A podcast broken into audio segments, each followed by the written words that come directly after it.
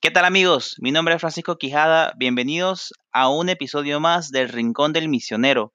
El día de hoy tenemos un testimonial titulado Dios nos unió a través del dolor.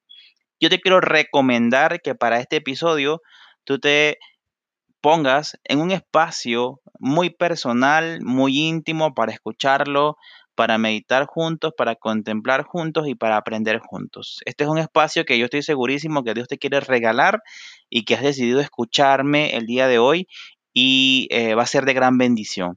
Así que comencemos.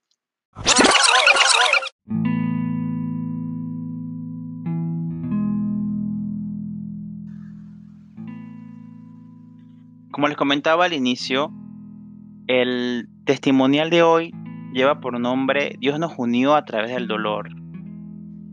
Y para ello es importante pues que nos situemos un par de años atrás, específicamente en el año 2016. Yo eh, tuve la oportunidad en ese momento de liderar junto con otra compañera un grupo de misiones. Como les comenté en el intro, o para quienes nos están sintonizando la primera vez, yo soy misionero católico eh, aquí en, Ciudad de Panamá con un proyecto misionero llamado Misión País. Eh, bueno, en el 2016 fue mi, segunda experiencia de misión, mi segundo año que decidí irme a esta aventura eh, por dos semanas, lejos de casa, eh, pero con unas ganas increíbles de, vivir esa experiencia. Y bueno,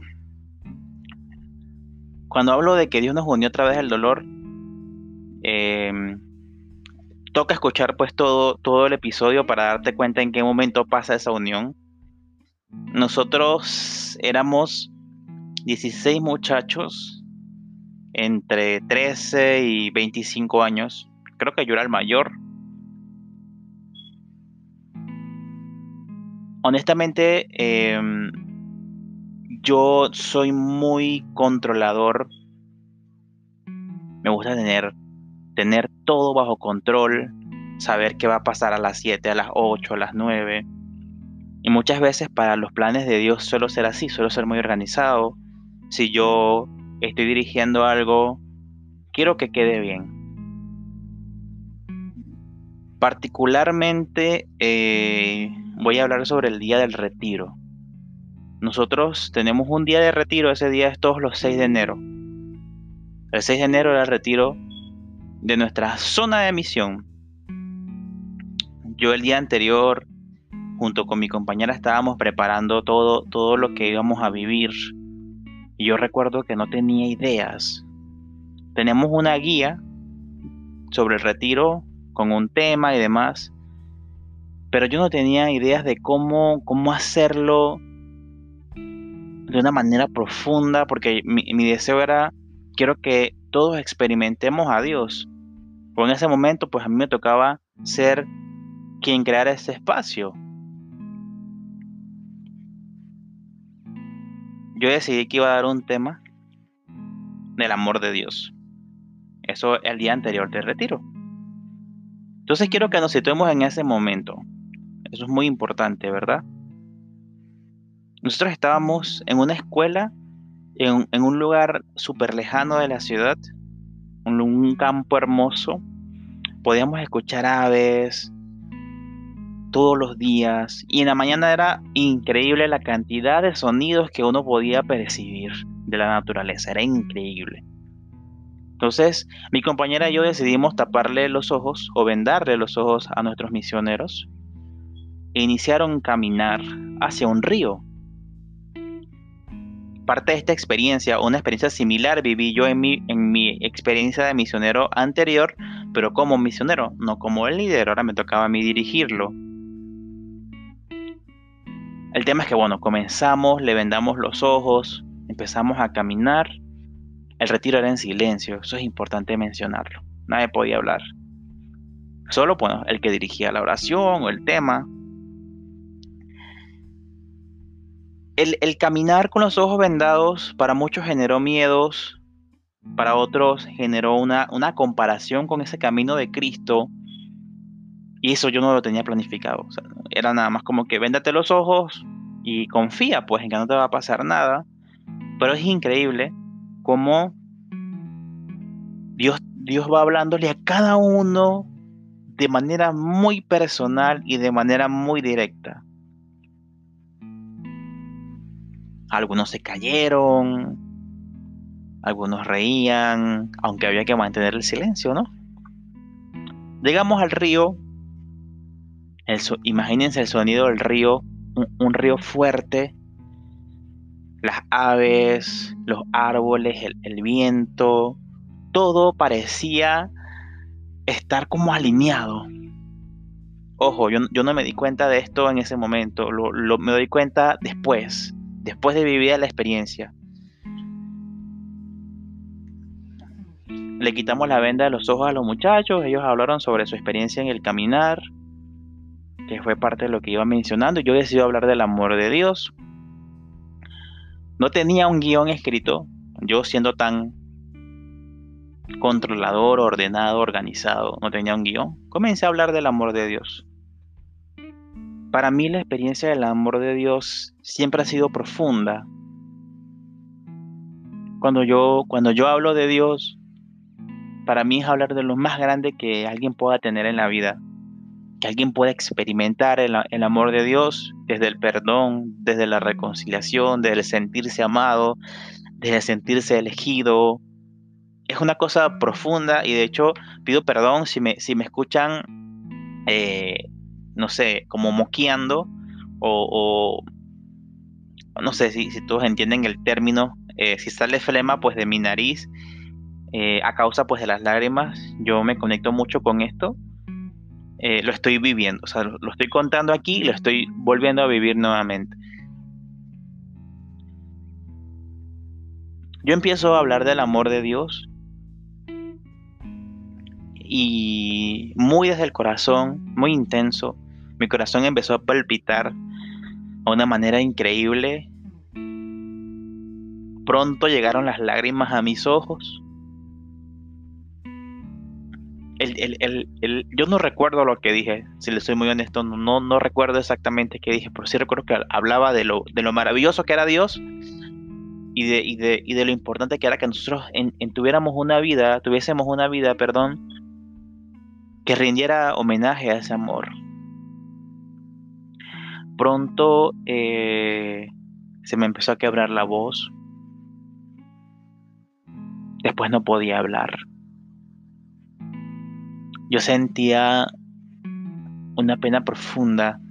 Recuerdo que mi compañera me abrazó, eh, pidió disculpas al equipo, les pidió que por favor se meditaran en este momento, pues y cobraran por mí porque estaba yo muy afectado. Pero nadie entendía por qué, la verdad. Eh, yo recuerdo que me tomó un tiempo como volver al, momento de equilibrio o calmarme, yo me quedé contemplando el río y tomé una piedra. Tomé una piedra. Esa piedra aún la mantengo conmigo. Recuerdo que yo decía, Señor, ¿cómo me pasa esto? Y, les cuento muy a nivel personal. Eh, obviamente yo lloraba por mis pecados, yo lloraba porque no me sentía digno, porque todos estos temas que vienen a la cabeza de una persona, ¿no? Perfeccionista, ¿no? Que quiere ser santo y después salir a predicar, cuando nos damos cuenta que no es así. Y eso lo descubrí ese día. Yo precisamente no soy un santo, ¿no? Pero en aquel momento me, daba tan duro, era tan duro conmigo mismo, que obviamente eso se vio reflejado en ese momento. Eh, como estábamos en el río, debíamos regresar a la capilla. Em, caminamos, todos en silencio. Yo, en ese momento, mi silencio era: ¿qué les digo? ¿Cómo les pido disculpas? E, era como que, ¿cómo siendo el líder tú te quiebras de esa manera? ¿Cómo, cómo siendo el líder caes tan.? Yo, yo sentía que había fallado y decía, no, no puede ser, no. Les quería dar un mensaje y lo único que hice fue mostrarles mi fragilidad llegamos a la capilla. Ah, bueno, todo esto nadie hablaba nada, todo esto pasaba en mi mente. tuvimos un momento de oración bastante fuerte. Recuerdo que con mi compañera escribimos unos mensajes para que ellos, cada uno, cada uno tomase un mensaje en un corazón. Em, y en medio de la oración, cada uno fuese buscando como un mensaje, ¿no? nosotros confiando en que ese mensaje obviamente tenía que ver con cada uno de ellos. Yo recuerdo un mensaje que no, no era para mí, pero que marca mucho esta, esta historia y es que Dios necesita pecadores para salvar pecadores. Ese mensaje yo me lo tomaba para mí. Definitivamente que es así. O sea, Dios toma tu historia, tu historia de basura, por así decirlo. Quiero decir otra palabra, pero la transforma en algo lindo y puro. Es como la historia de María, como de el lugar donde venía María no, no podía salir nada bueno, decían. Y salió María, la madre del Salvador. Volviendo a la historia, al final de la tarde, después de la oración, que cuando tomó su mensaje, hubo una estilo de plenaria. En ese momento em, la gente empezó a hablar, se rompe el silencio, empiezan a hablar. Decía, bueno, viene el momento de la verdad, cada uno tenía que decir, yo estaba pensando en cómo me disculpaba de la gente. El tema es que comienza a hablar una persona, una chica, recuerdo yo, ya tenía como 18 años, 19 años, joven, hermosa, ella empieza a contar que se conectó con aquel llanto desconsolado de Francisco, de su líder, de su coordinador en ese momento. Y contaba su historia de su sexualidad y de cómo muchos hombres la habían maltratado. Yo me llenaba también de dolor porque yo decía, wow, yo estaba triste por mi historia, pero no, no estaba contemplando la historia de los demás. Y así fue, fueron hablando todos. Hubo uno que recuerdo un chico como de 16 años que no había llorado a su abuela y recuerdo que en ese momento lloró y dijo que el llanto de Francisco le había recordado la fragilidad que él había perdido. Y así hubieron muchos más.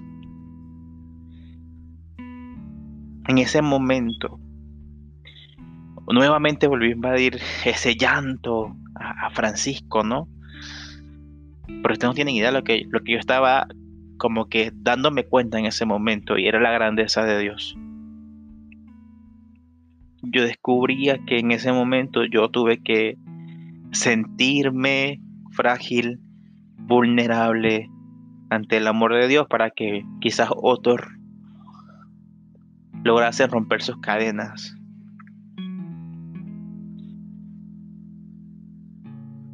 Yo pensando cómo pedir disculpas y Dios actuando y rompiendo cadenas por otro lado. Yo recuerdo muy bien que tenía una hoja escrita en mi cuaderno que decía organización de retiro. No escribí, yo no escribí nada en, esa hoja. Y al final del día yo pasé una línea y dije, Dios lo hizo todo. Porque saben algo, después de este día yo comprendía, porque no, o sea, por más formación, por más misión, por más que fuese a la misa, no comprendía la grandeza de Dios y no comprendía cómo Dios actuaba. No, no comprendía la, la manera maravillosa que tiene Dios de decirnos, te amo. No, no era capaz de, de entender esa magnitud del amor. Que cuando lo miramos en una cruz, sí, nos, nos da cosita. Pero cuando el amor se transforma en ti, cuando eres tú quizás el objeto, el instrumento, cuando ser el instrumento duele porque a mí me dolía. Y yo recuerdo que ese día yo oré muchísimo frente al Santísimo. Daba las gracias a Dios por, por mi historia de vida. Daba las gracias a Dios por, por llorar, por ser frágil. Desde aquel momento comprendí que no debo tenerle miedo a la fragilidad. Como seres humanos a veces vivimos la vida intentando mostrarnos fuertes, cuando por dentro queremos romper en llanto y solamente pedir que alguien nos abrace, nos reconforte. Aprendí que, que los planes de Dios son perfectos y que a veces vienen cargados de mucho dolor, pero son perfectos. Aprendí que sin Él nada podemos hacer. Y también comprendí que Dios es el único que puede hacer nueva todas las cosas. Yo estoy seguro que para mis compañeros de misión también fue una gran experiencia. Y este es uno de los días más memorables de mi vida. Si yo tuviera que recordar un día en el cual yo fui inmensamente feliz, fue este. Tenido más, gracias a Dios, más experiencias similares que, que espero contar.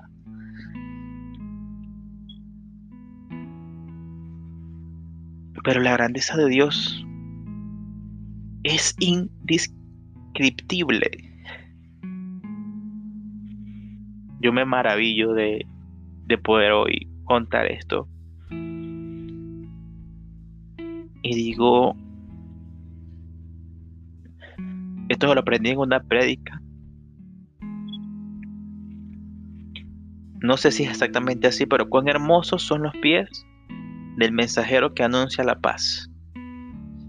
Esto lo escuché de un sacerdote en una misión en una comarca acá en Panamá, un lugar alejado de la ciudad, muy, muy alejado. Un sacerdote que caminaba mucho y tenía los pies quizás, no sé, lastimados del suelo, como mucha gente lo tiene lastimados. ¿Y qué quiere decir? Pues nosotros tenemos una gran bendición como misioneros, como evangelizadores, cuando tenemos la oportunidad de tocar el alma de otra persona.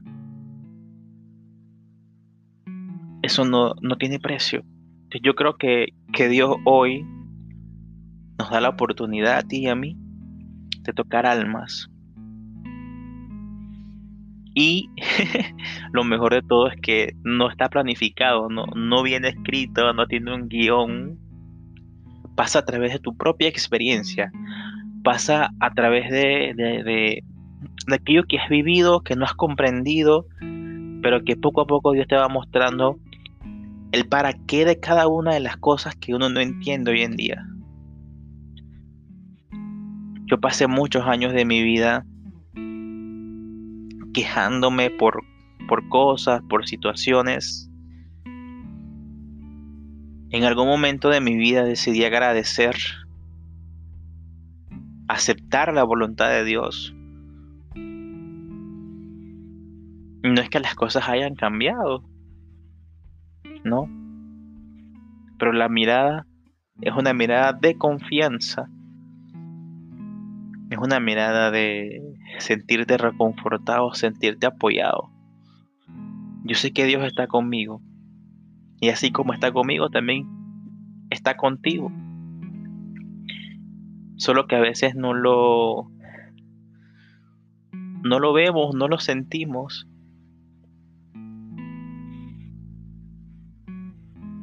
De esa manera fue como como Dios nos unió a través del dolor. A través de el llanto, a través de nuestros miedos, a través de aquello que, que nos causa dolor y que nos tiene atado. Si yo tuviese que sacar una sola conclusión de todo esto es que nuestra vida entera está hecha para hacernos bien a nosotros mismos y a los demás. Si hoy en día tú tienes alguna cadena, peso, pecado ahí a tus hombros, tenlo por seguro que todo eso que estás viviendo es para la gloria de Dios. No te quedes con eso. Saca lo mejor, aprende, aprende a crecer desde el dolor. Aprende a, sentirte empático con el Calvario de Jesucristo y aprende a entender que para que haya resurrección tiene que haber crucifixión. Y la crucifixión es igual a la pasión. Y la pasión es igual al sufrimiento. Ninguna historia es igual que otra. Alguna puede ser más dolorosa, otra puede ser menos dolorosa. Pero si quiero que sepas que el Señor, que Jesús de Nazaret, ha estado contigo siempre, aun cuando has sentido que no ha estado allí. Su misericordia y amor te acompañan aun cuando sentías que no merecías esa misericordia de Dios, pues quiero venir a recordarte que es cuando más te la mereces. Cuando hemos caído tan profundo en el, en el pecado, Dios tiene abierta para ti sus brazos de misericordia. Es cuando más te la mereces. Voy a cerrar con una pequeña oración, pues recordando que ese dolor de Cristo en la cruz, ese dolor de María al pie de la cruz, y ese dolor que puedes sentir tú hoy, en este momento, a causa de, no sé, golpes de la vida, enfermedades, etcétera, puede ser tu palanca de salvación si lo sabes utilizar de buena manera. Cuando iniciamos la oración, gracias Señor por la oportunidad de compartir este testimonio, por la oportunidad de amar, por la oportunidad de perdonar y por la oportunidad de sentirme amado por ti. Gracias por tenernos aquí conectados a través de esta experiencia. Gracias porque tú estás en cada momento de nuestras vidas y nos sigues reconfirmando aquello que está escrito en, en Romanos 8:28. todo lo que nos sucede es por nuestro propio bien y Dios está ahí en todo. Gracias por confirmarnos que estás aquí presente, vivo, real, abrazándonos, amándonos, perdonándonos, diciéndonos una y otra vez, vamos, que tú puedes. Vamos que te espera el reino de los cielos que, que hemos construido para ti porque para Dios todos somos especiales. Nadie queda excluido. Nosotros nos excluimos. Que el amor de Cristo, que la misericordia de nuestro Señor nos abrace y nos ayude a ser mejores seres humanos cada día. Cristianos fuertes, cristianos con cimientos de roca, cristianos capaces de evangelizar. Que el Señor te bendiga grandemente a ti que estás ahí escuchándome. Este mensaje viene de parte de Dios. No hay imposibles para Dios. Confía. Nos vemos en el siguiente episodio. Que Dios te bendiga y ora mucho por el rincón del misionero. Saludos.